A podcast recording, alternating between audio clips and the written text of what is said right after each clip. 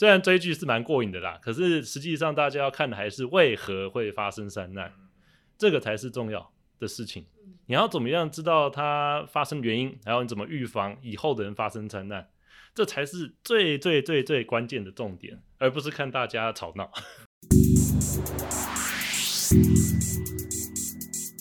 现在你收听的节目是《名人堂名人放送》。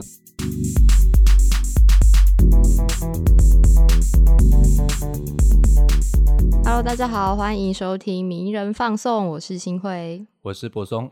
今天我们一开始呢，不知道各位听友们最近有没有开始在收到一些你的串流软体的年度回顾？哎呦，这个年度回顾，今年开了一个新的项目叫 Podcast。对，就是大家除了之前可能每年听什么歌之外，他现在也会统计你今年听最多啊、最常听、花最多时间的 Podcast 是什么节目。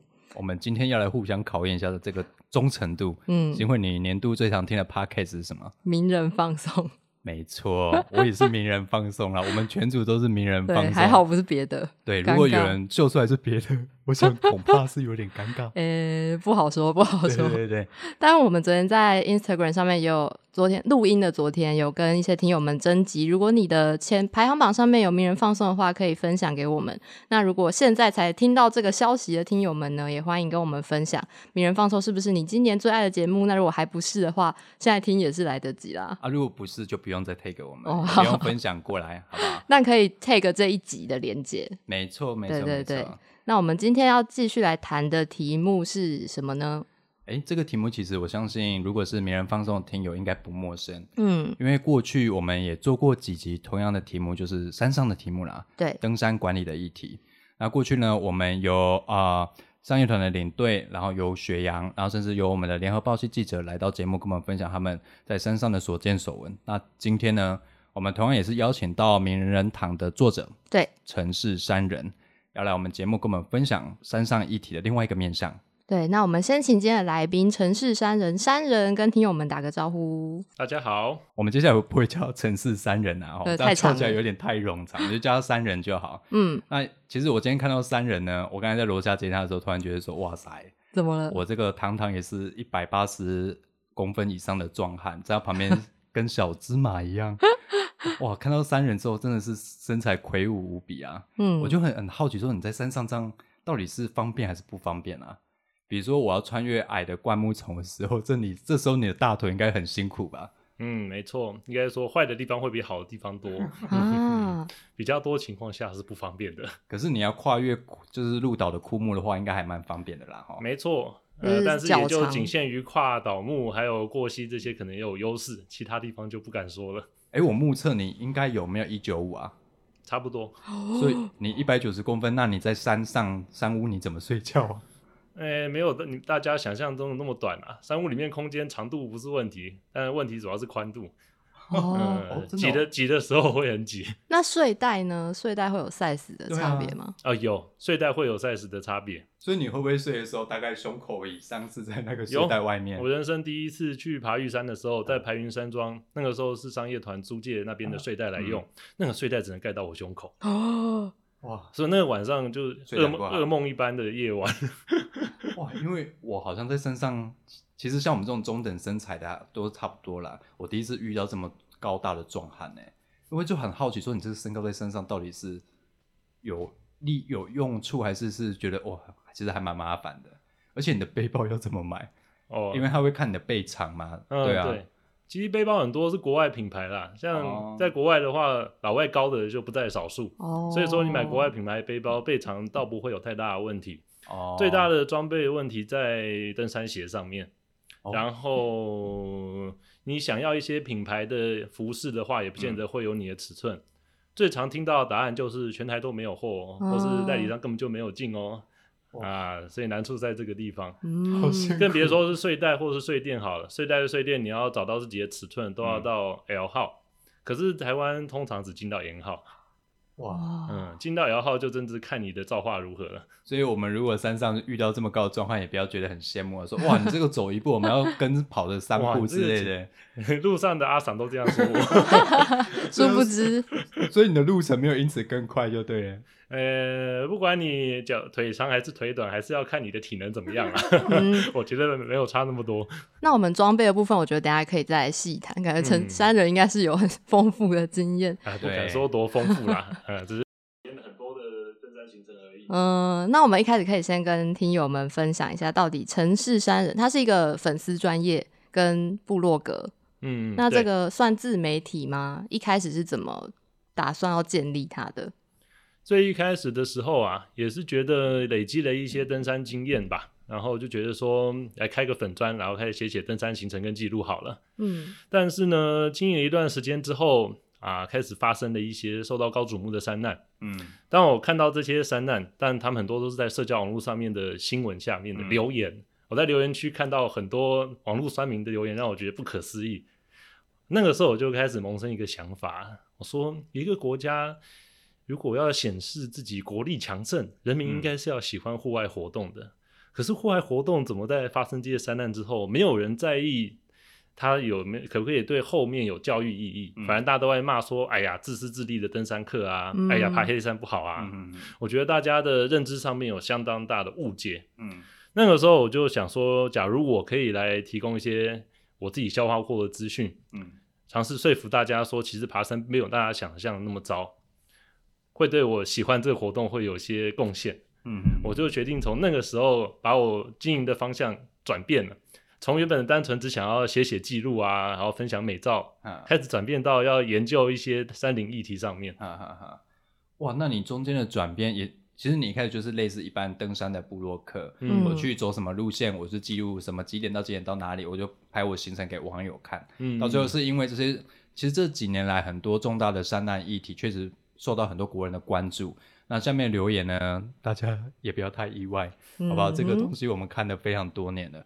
那通常就是有一曾经有正式的说法，叫做说把直升机当机车啦。嗯，那另外一方面就开始大家就觉得说啊，山全部封起来啊，就不会有这些问题啦，或者是开始来怪罪登山客不自量力。但是坦白说，我觉得有时候山上的消息要传回平地。基本上它没有那么的顺畅，甚至有很多上资讯的 miss。嗯，所以到底是你所看到的新闻，到底是不是完整的山上的原貌或者真相，或者其实只是一件很单纯的意外事件被渲染成好像是最不可赦？我觉得中间其实是有一个 gap。所以你是因为这个原因成立了城城市山人这个粉丝专业吗？应该说成立专业的时间是早于这个的。哦，我是后面被网络上三名留言刺激到，才开始决定说，如果我可以成为填补这中间这块空缺的桥梁。那说不定是一件有意义的事情。可是我觉得我很佩服你，因为其实登山公共政策这件事已经是比较冷僻，可是你又愿意去研究是各国的登山政策的差异。那你之所以是为什么是只是基于前面的原因而去投入这一块领域的研究吗？还是你有其他更想推动的事情啊？嗯，两者都有吧。当然一开始写文章时也是感谢一些阅见里面的大佬帮我分享文章啊。然后让我看到更多人对这些政策的想法，他觉得，嗯，一个想法是大家认识真的是不多，然后第二个就是，不要说认识不多好，完全一知半解的也是有啦。哦，一知半解主要是指的是，因为那个时候我其实本来期待说我写一些政策讨论的文章，会期待有建设性的呃一些讨论，但是常常下面就完全没有人留言。这个我们很有经验。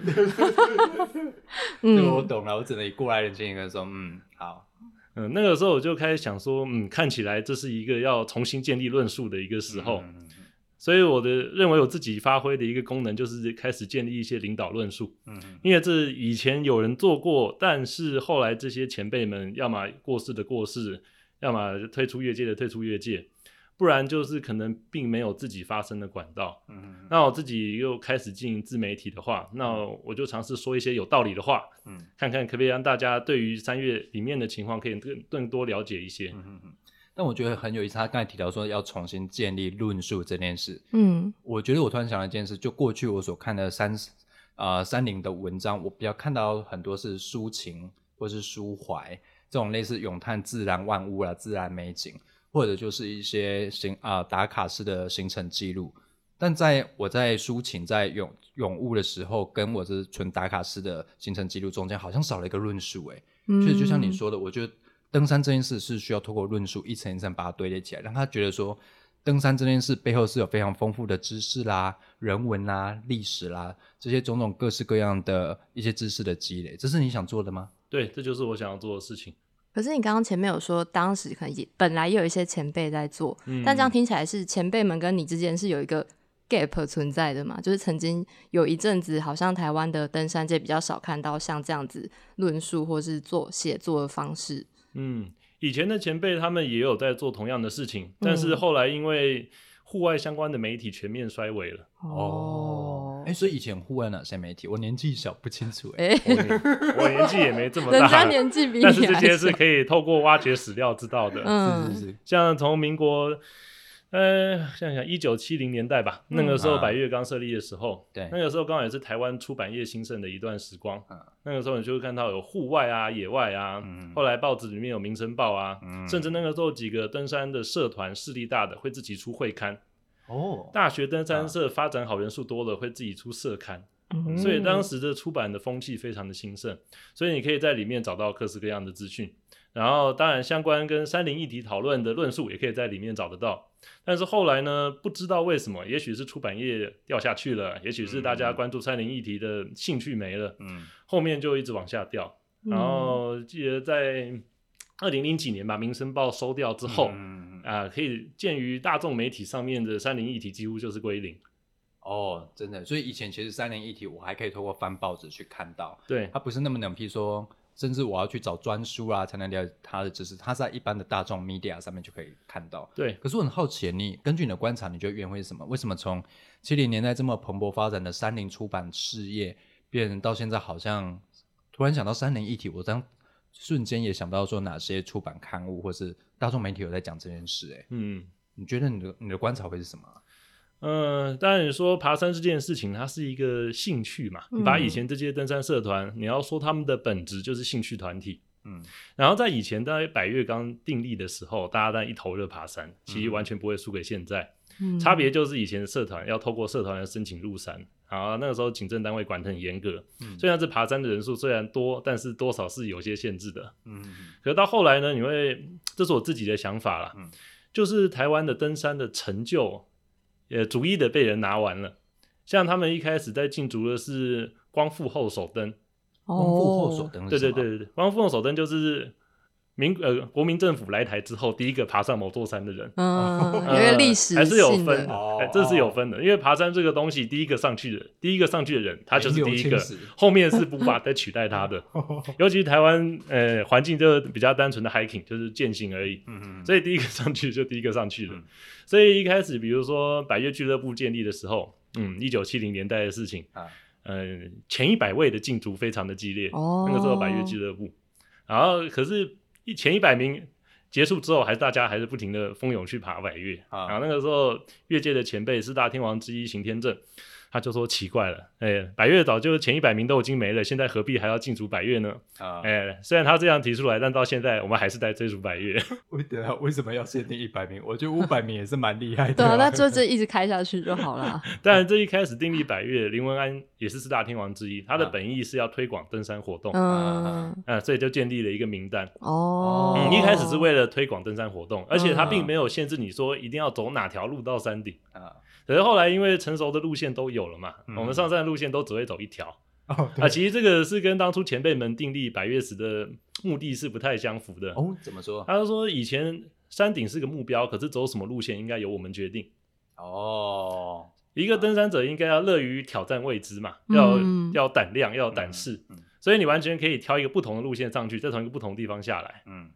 可是现在大家只是重复的走在同一条路上面，就跟以前的登山精神比较不一样了。因为现在大家并不是那种真的可以很多时间放在爬山的人，嗯，而只是休闲娱乐为主的，呃，像我这样一样，平常上班可是空闲时间想要去爬山的，目的是不太一样。嗯，那我们可以说是这样子，所以登山活动变得比较通俗大众化了吗？没错，这就是我说的大众化。那你觉得大众这件事情，以你的角度来说，你觉得好或是不好？或者你觉得说，其实这件事也没有？决然的好或不好，而是看你怎么用角度去观察它、评价它。嗯嗯，我会觉得说没有好或不好了，因为这是个必然的现象。嗯，因为以前你看台湾以前是管制的山嘛，以前登山活动也是大家都可以参加，但是一定要透过社团申请。但是你想，它真的是大家都可以参加，但有一个小小的前提是要签优险。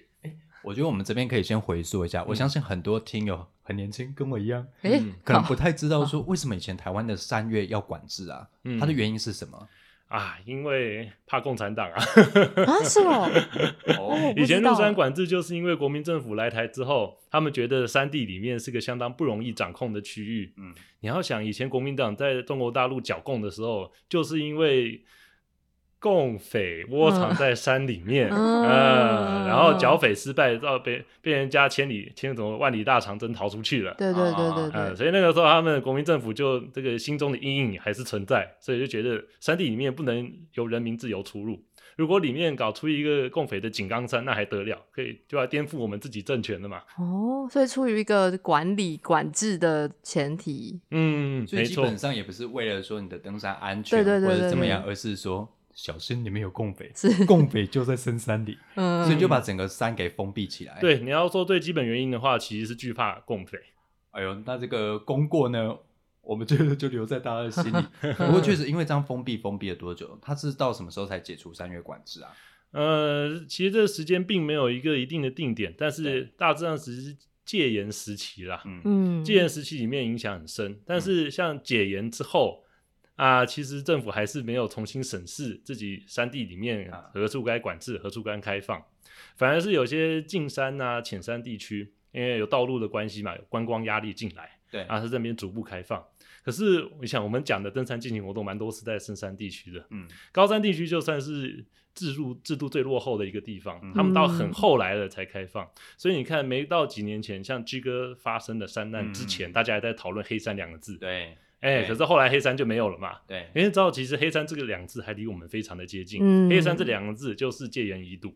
哎，这个我觉得可以推荐一下名人堂的读者，可以回去看名人堂网站，因为大概从二零一五一六吧，对，那时候我们的另外一位作者雪阳就在名人堂写了很多关于黑山管制的相关文章。嗯，现在讲黑山两个字好像变得有点像历史名词了。嗯，因为随着政府的山林开放啊、解禁政策逐渐推出之后，这两个字我真的觉得哇。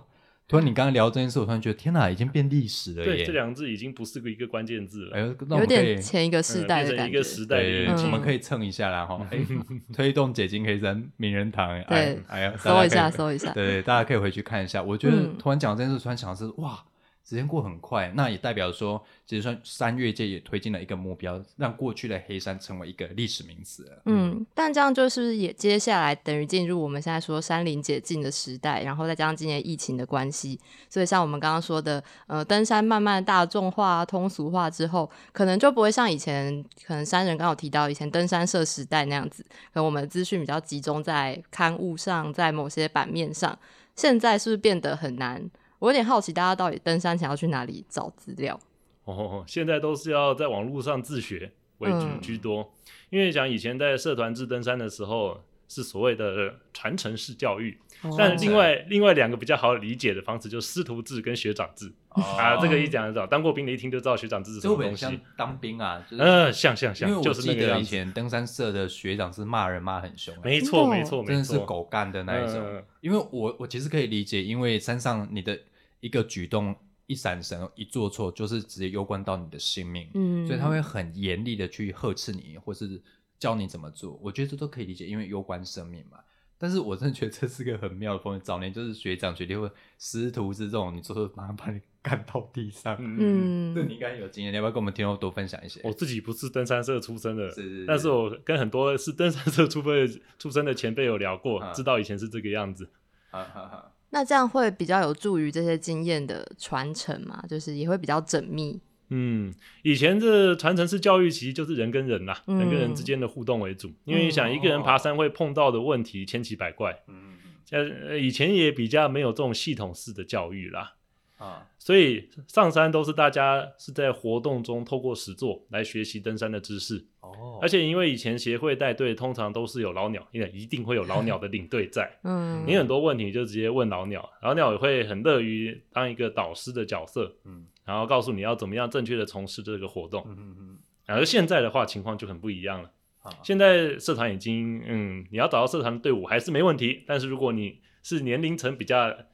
呃小的朋友，你可能就不会想选择社团的队伍，因为社团的高龄化问题相当严重。真的，我最近哎唯一一次跟过的社团登山行程，我是队里面年纪最小的，而且再往上一个就要到四五十了。嗯，这边说的社团是脸书社团吗？没有，这讲的社团是讲这种非盈利的。登山社团，它的名字可以是山岳协会，然后有人简称叫山会，有人什么山会，这些他们是那种社团法人的存在。哎，这个我就很好奇。例如说，我上山的时候，我都会看到很多在岔路啦、转弯处看到绑很多布条。那很多布条其实上面就是各个民间的登山协会他们去绑的。其实你如果去看分辨每个社团名称，你会发现说，台湾真的有一段时间登山协会真的是超级多的，因为大家都会在每个转弯处啊绑上自己的布条。哎，就是指引也好啦，啊，帕加宫格啊，那也好啦。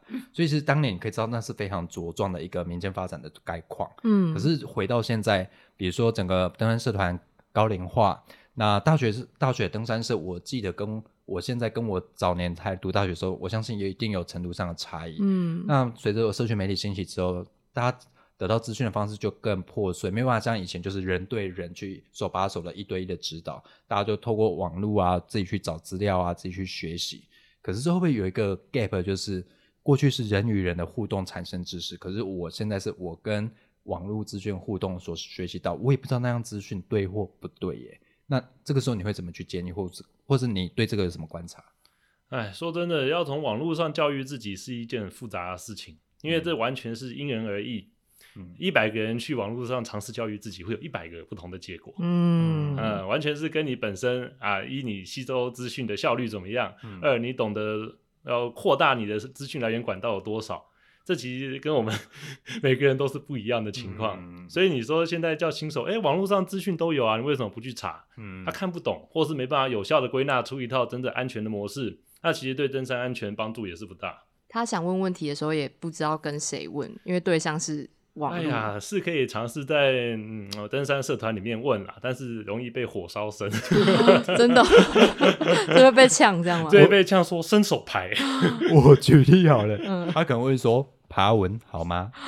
啊，就爬文了，然后不懂啊。对啊，因为我觉得有一个 bug，就是现在我在 Google 打关键字，Google 跑出来的第一页或第二页，坦白说，也只是可能 SEO 状况好，所以它就出现在前面，但不一定资讯就是非常的。正确，或是他写的方式就非常有结构，甚至有的是非常散，然后就是一个游记式的一个导览而已。其实你说会有多少含金量知识高的知识在里头，我是存疑啦。所以像这个时候，诶，我爬稳了，我去登山社团，我我就问过，然后被呛说要来一个伸手牌，对啊，是这个样子。所以我就会觉得说。这其实有点不上不下、不进不退。那我们比如说回到你前一篇文章好了，嗯，我们讲到说一日必阳纵走这件死亡的三难事件，里面提了一个很有趣的点，我到现在记得还蛮深刻的。嗯嗯，你说过去啊，大家在三难这件事事后都会写成回顾跟调查报告，民间会自己自发性写成报告。可是，在当代这样的资讯取得反而是随着科技越发达，资讯取得却越困难。你觉得为什么会有这样的状况啊？嗯，以前说登山时代，因为你要想，他们每个都是地方性的团体嘛，对，兴趣团体，所以说在以前为什么发生山难，对于这些团体来讲是件丢脸的事情。哦哦，是件丢脸。以前是耻于球员的，真的，因为球员被救援救出去，都觉得是社会的耻辱，因为他们这种地区性社团。是有荣誉感的，嗯，在道上名声不好，你在道上爬山遇上别队的山友，说：“哎，上次出了山难，好丢脸哦，会被笑的。”这太酷了吧？对，以前是这个样子，所以他是以一种荣誉的心在去进出山头的。因为你想，以前都是大家跟跟着各地不同的登山协会去爬山的嘛，这段时间是比较荣誉感。你会想，就是道上差不多就是到处都是这种山会。嗯嗯，如果你出了事情，大家会觉得你哎害群之马啊，老鼠屎。所以他是去比武，就是类似古代比武去这个道馆啊，这个道馆不 OK，然后道上就说：“黑了顶盖出代级。”对对对对对对对，就想大家各自有自己的山头。哦，你也想它是一个地区性组织嘛？呃，大家里面参与的人可能都有地缘关系，然后可能住的不远。嗯。所以出了山呢，我去写调查报告是想要挽回一一层吗？以前的风气也确实是这个样子啦，因为他们说三难应该要发挥教育价值，对，以前的理想性是比较高的，再加上会有这个荣誉感，不能说荣誉感作祟，就是因为荣誉感的关系，所以他们会尝试内部调查好，然后他们会觉得自己有责任要公布出来。嗯，一些运作比较好的三社都是这么做的。嗯，而且那时候山人在那篇文章有写到说，以前可能是这个样子，但是现在会变成像前面有提到，在山难新闻下面会变成大家都在指责呃当事人，或者是说啊怎么那么笨啊，怎么会发生这种事等等，就好像当初那种山难的所谓教育价值，现在比较难被重视了吗？你觉得？嗯，确实是如此，因为想现在大家爬山是用什么管道爬山的呢？嗯，呃，当然我们政府的统计数据里面只有自组队。可是它旁边也加了括号含商业队，因为现在政府并没有任何定义的方式。哦，嗯，这目前体制如此，但是先不要讲那个，那是另外一个问题。好好好。呃，所以现在大家爬山嘛，你看，他以前已经不是像以前一样跟社团爬山的时代了，现在是要么就是商业队，要么就自主队伍。对。可是呢，这两个队伍都不会像以前一样觉得有必要调查自己的过失。嗯。商业团干嘛调查自己的过失？哦，这不是拿石头砸自己脚，说自己做不好吗？哦，对。啊，如果你是个人，只是自主跟朋友或是跟亲友去爬山，你干嘛要调查自己的舒适？嗯？你会觉得你没有这个责任跟义务啊？啊，狼龙给狼狼照啊，会不会调查这？嗯，因为所以面对个人是一个寿命非常小的一个东西。嗯嗯嗯嗯。